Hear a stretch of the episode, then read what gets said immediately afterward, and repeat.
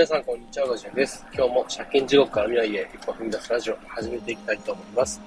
えー、今日はですね、えー、考えるより動くことが大事な理由ということでお話ししていきたいと思います。で、考えるよりも先にえ動くことが大事だよっていうことをお伝えしたいんですけども、まあ、その理由として、えー、まあ、最初の結論から言いますと、え、前に進まないからですね。どういうことかっていうのをちょっと話していきたいと思います。えー、まあ、何かあやろうとしているときとか、興味があるときに、まあ、そのことに対して、えー、まあ、今でしたら、まあ、Google とかでね、いろいろネットで検索すれば、えー、いろいろ情報出てくるんで、えー、そこでね、まず調べるっていうのがあると思います。で、その時に、まあ、人の状況とかによってそれぞれ変わると思うんですけど、そこのある程度こう情報収集した時点で、やるかやらないかとか、どういうふうにやっていこうとか考えると思うんですよね。で、えその時に、まず動いてみる人と、考えて考えて、えー、なんだろうな、本当にもう、なんかリスクが本当にないかとか、リスクが、なんか、何か、こう、トラブルが起きた時のための対策を考えてから動くとか、そういうタイプと2つパターンがあると思うんですけど、やっぱり、早く成長するっていうのは、やっぱね、先にこう動くタイプだと思っています。僕も以前は結構、もしね、えー、こういう風になってしまったらどうしようとか、こう、いろんなね、不安を考え、不安というかマイナスな面を考えてしまって、なかなか動けないタイプでした。で今でもやっぱりそういう時あるんですけど、だいぶね、結構こう、なんだろう、まあ、興味があったこととか出てきたら、まあ、まずは触ってみるとかね、えー、動くっていうことを先にやるように意識して、えー、います。で、やっぱこれ何がいいかっていうと、まずは動いてみる。当然、こう、何も情報なしに飛び込むっていうのは、かなりリスキーなんですけど、まあ、それも一つの手だなとは思います。ただ、やっぱりね、家庭がある方だったりとか、あとは、本当にね、こう、今、あ収入が全然なくて、ちょっと危ない状態そうだったら、最低限のね、こう、リスクヘッジというか、対策は取るべきなんでしょうけれども、まあ、それも踏まえてね、とりあえずね、動いてみるので、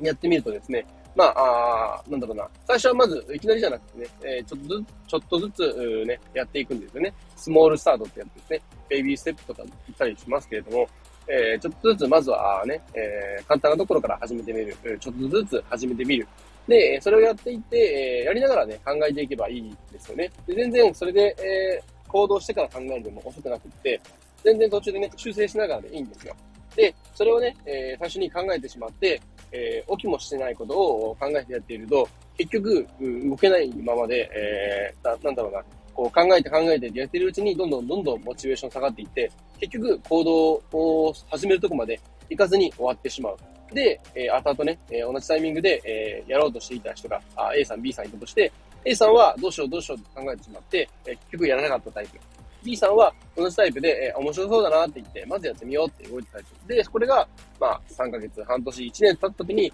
どういう風に変わるかっていうと、やっぱりね、B さんの方が、あだいぶ前に進んでいるんですよね。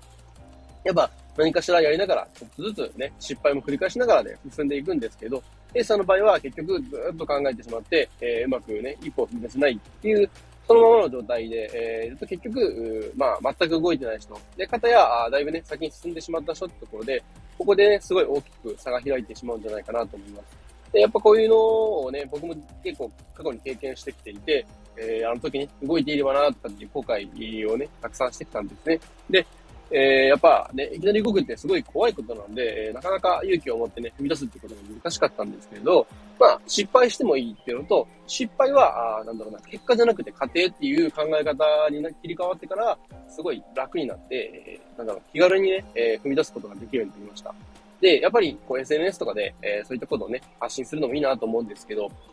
やっぱ、最初ってね、えー、どんな人が見てるかなとか、あとは、あ自分のやった行動に対していろんなね、批判、批判が集まったらどうしようとか、あそういった不安を抱えてしまって、なかなか動けないってこともあると思うんですけど、でも意外とね、えー、まあ人は見ているようで見てなかったりもするし、まあ、逆にね、えー、見てないようで見ているってこともあるんですけど、まあ逆にこう一人のね、個人のやってることに対して、えー、よっぽど、こう、なんだ、周りのね、人に迷惑をかける行動とかでない限りは、なんかわざわざそこにね、労力を使って、えー、ぐちぐち言ってくる人っていうのはほとんどいないんですよね。まあ、稀にね、えー、そういったこう炎上をね、えさせるような人たちっていうのはいるんですけれど、まあ、そういう人たちがいたらね、えー、さっそうとね、え、ブロックをして、え、そういう人たちは全力で距離を取るっていうことをね、すればいいだけの話なんで、まずは、ね、動きながらね、え、考えるより先に動くっていうぐらいでも全然いいと思います。まあ、その結果ね、えー、動きすぎて、結果いろいろ手を出しすぎて、えー、自分がね、こう、キャパオーバーになってしまうっていうね、そういうリスクもあるんですけど、正直言って僕、最近はね、それに近い仕事かなと思って、反省はしているんですけど、反省はするけど直さないっていうのが続いてるんで、ちょっとね、いい加減自分もね、あのー、なんだろう、自分で自分にね、コラって言いたくなるぐらい、ちょっと反省はしなきゃなと思うんですけど、まあ、そんな感じで、えー、まあ、迷ったらね、えー、最初まず調べてみるのはもちろん、まあ、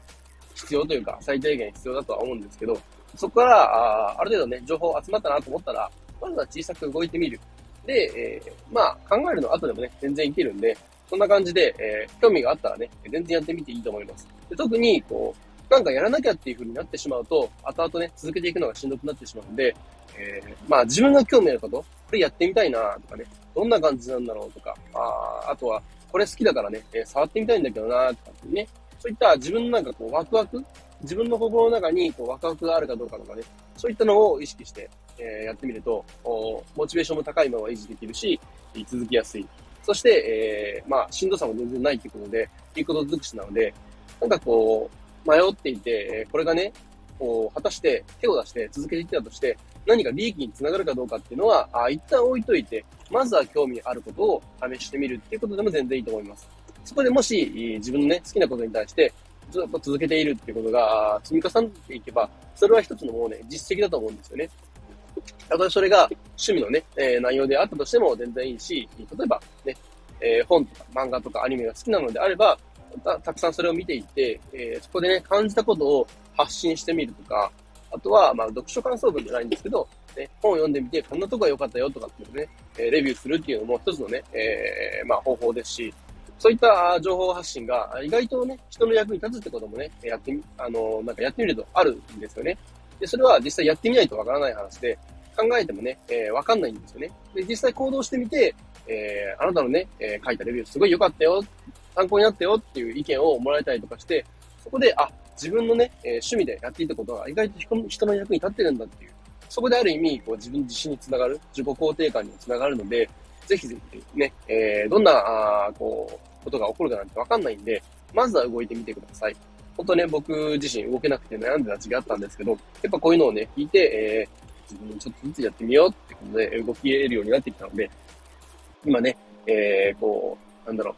う、これをね、やって、えー、なんか得するのかとか、利益が出るのかとかね、そういったことはもう一回全部置いといて、自分が好きなこと、興味あること、ワクワクすることに、まあ、手を出してみて、ね、えー、ガンガン動いてみて、えー、もうしんどかったらね、一回ストップでもいいし、やめちゃってもいいと思うんで、なんかね、えー、試してみるっていうのを、ぜひぜひね、挑戦してみてほしいなと思います。そんなところで、最後までお聴きいただきありがとうございました。では今日はこの辺で失礼します。